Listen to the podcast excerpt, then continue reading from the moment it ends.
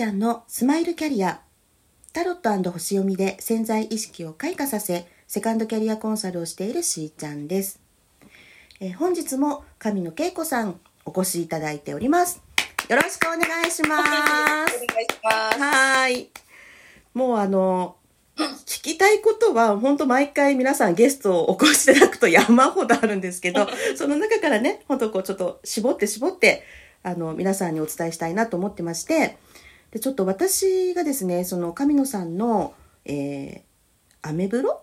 これね、はい。ははいい。あの、これもやってますはいね。。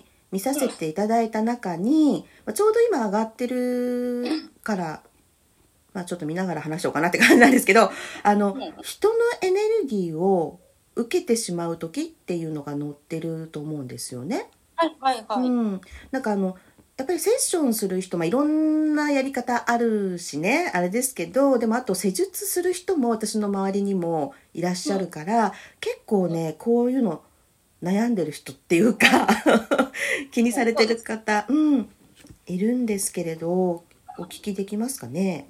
はい。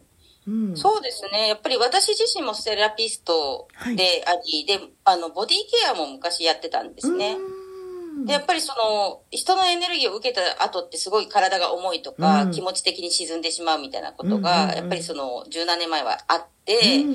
で、なんとか対処法みたいな、よくね、あの、プロテクトするとか、はい。こう、いろいろ、あの、やり方はね、世の中にいっぱいあると思うんですけれども、はい。ろいろ私の中でやってきた中で、うん。まあ一番本当に現実的に効果が高かったなって思うのが、あの、塩風呂に入る。うんっていうのでうんうんうんそれが本当にスッキリするんですよね。ああ、もうそれは、そうですよね。お塩ね。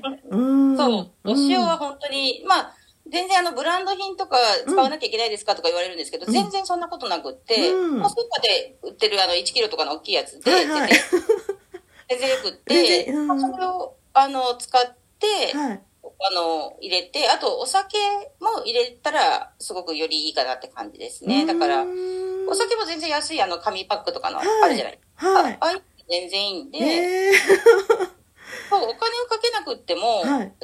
あの、シンプルにすごく効果的だなって思うのがそれで、うんで特にそのお風呂上がりにより、あの、例えば背中の後ろって結構エネルギーが入る場所じゃないああ、はいはい。そこにもう一回だけちょっと塩をこう、トントンと乗せて、うんで、もう一回シャワーを、こう、で流してああの、出るとものすごいスッキリするっていうのが、そうですよね。まあ対処法ですね。うんうんうん。うん。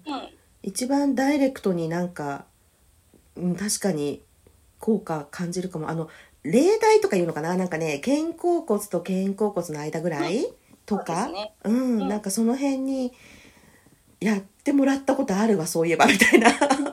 そうだったとかね、うん。そうそう。やっん、塩風呂作ってなんかちょっとなんていうんですかこうサウナ的な感じでこうポカポカするっていうのもありますかね？うんうん、そうですね、うんそういう作用もあると思いますし、うんやっぱりそのね、まあ、昔からお清めに使うものがお塩ですから、うん。まあ、そこは一番簡単で効果が高いなっていう形ですね。やっぱそういうの自分の感覚やっぱり信じてあちょっと重たいなと思ったらやった方がいいですねこういうことねそうですね。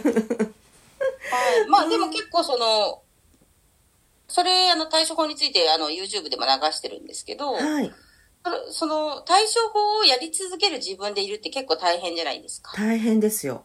うん塩、塩をどんだけすり込むのみたいな。そう。で、私は今もうほ、全くって言っていいほど、その人のエネルギーを受けない、いろんなセッションずっとね、もうはい長いことやってますけど、はい受けない状態になってるんですよね。うんでなんで、その、神野さんそんなにエネルギー、人のエネルギーとか受けないんですかとかよく聞かれるけど、やっぱ受けない自分の状態になるっていうことがすごい大事なんですよね。うん。つどつど対処法をやることもいいんですけれども、うんやっぱりその自分をこう、コンディションいい自分にしておくと、人の影響を受けないっていうのがあるので、うん。まあそれをじゃあどうしたらいいの？っていうと、私の場合はやっぱその自分を統合するって言い方をしてる。うん。と、本来の自分である状態に戻してあげるってことをすると、私は私、相手は相手、でもしっかりサポートしますっていう健全な立ちいられるので、うん。やっぱ受けなくなってくるっていうのは、あの、本当にありますし、私のクライアントさんとかで、その、養成講座来られた方も、はい。まあ受けなくなってくるのでう、ん。うん。対処法も大事だけど。ご自身がやっぱり統合されてしっかりこう、まあ、自分としてなんかこう確立されていくというかなんかそうすることで他者とのなんかセパレートがしっかりつくんでしょうかね。なんかブレるとか揺れるとかが減って、そんなイメージ？そうですね。まあ、うん。言い方、いろんな言い方できると思いますけど、まあ、自分軸で生きるとかってね軸、とかね。あの、言い方もできると思いますけど、うん。健全に自分が自分、相手は相手っていう立ち位置でないと、特にセラピストさんとか、相手の深いところに関わるお仕事なんで、はい。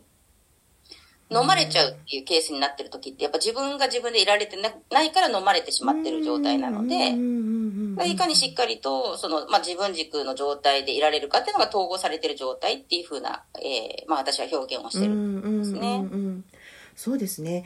あの、うん。いろんなやっぱりセッションが今本当にあるじゃないですかたくさん。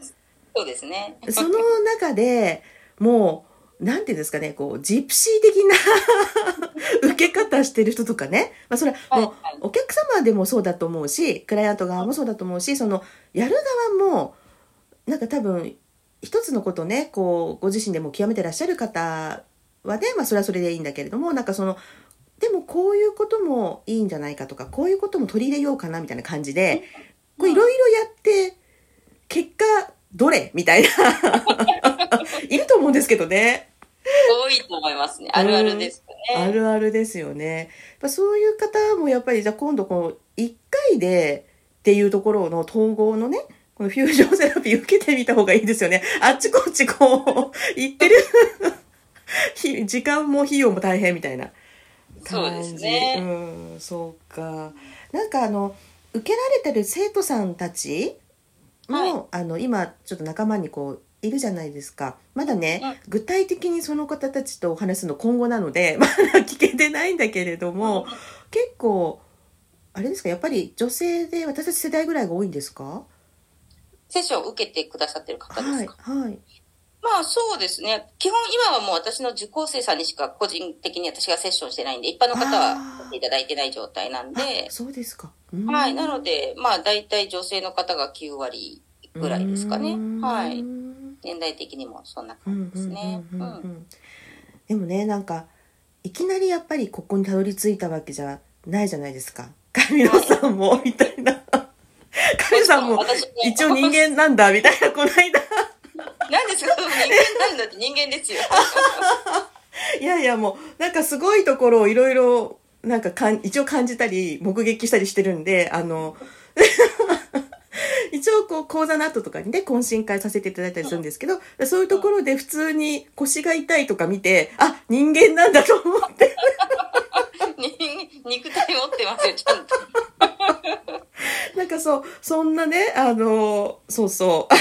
神野さんもこう12年かけてねこの、まあ、フュージョンセラピーを体系化されたっていうのもあるんだけれどももうそのいそこに至るまでみたいなこともこの、まあ、番組ではねちょっと聞きたいと思っていて、まあ、キャリアヒストリーと合わせてですねなんかどんな体験したんだろうっていうそのターニングポイント的なところを、まあ、聞いていきたいなと思ってるんですけど、まあ、そうだな今回の回ではちょろっとちょろっとなんか言えます？みたいな。まずは。どんなことがターニングポイントにまずはですなったこと？タイミングポイントは私がその、やっぱり、もう十数年前ですよね。その、まあ、うん。正直言うと自分の身内に借金が見つかって、うん。まあそれを返さなきゃいけない状態になって、うん、まあ、その頃私演劇やってたんですけど、やりたいことがそこだったんです演けど、劇やってたんですよね だったんですよ。で、でもやりたいことも一回やめなきゃいけないし、はい。それをへ返済のこと考えなきゃいけないし、やっぱりそのうん。返済も大変だし、うん。やりたいことできないし、その、ちょっとあっちの違う世界の方から落とされるし、脅されるし、あの、なかなかね、なかなかですよ。人生では経験させてもらえないようなことも経験してきたので、うん。結構もう心身壊れつつあった。ええだからもうそれがまず信じられない今の神野さんが心身やられるぐらいの時があったなんて。いや、もう本当に、一歩間違えたら電車にそのまま落ちたっていうぐらいまで追い込まれてた時に、初めて、こう変わるきっかけになったのがセラピストさんとの出会いだったんですね。えー、じゃあもう次はね、そのセラピストさんに出会ったところから話聞いていこうかなと思うんですけど、いやもうまたターニングポイント掘っちゃうかもしれないけど、とりあえずなんかね、やっぱり変わるきっかけみんな人ってあるんだなって、ちょっと今のところね、なんか感じてるんですよ、皆さんとお話ししてて。ね、うん、だから次の回はまたそこからセラピストさんに出会っていくようなところをね、うん、聞いていきたいと思います。はい。それでは皆さんと楽しみながらステージアップ、しーちゃんのスマイルキャリア、本日はここまで。また明日。